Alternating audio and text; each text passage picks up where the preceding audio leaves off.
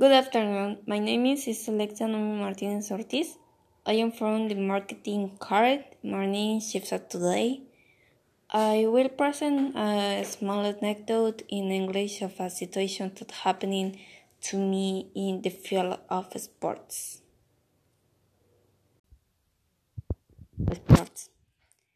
The situation that will that I will tell is about sports.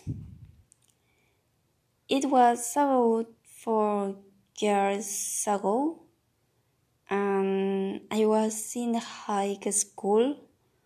I was in a situation where I had to do a sport for extra points for a subject. I wanted um, to get a low in. I was with a friend and when they got used the opportunity. And to get that extra extra point. Agreeing to go to basketball classes.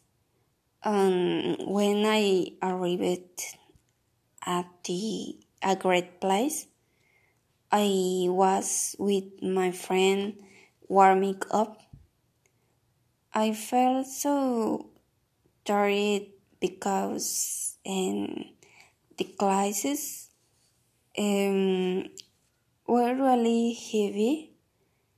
Um, when the time came to compete, against in my classmates um, there got a time when where the the balls deflected hitting in my face and me being dicey from the blowy then everyone was scared um, by my by what happened since they thought that something had hurt me um, but at the end the consequence um, were that I gave up for wanting to practice a sport in the future and in the end I got half a point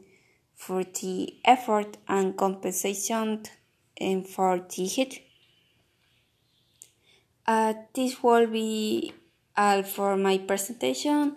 Thank you very much for listening to me since it is something that really made my change my perspective of sport.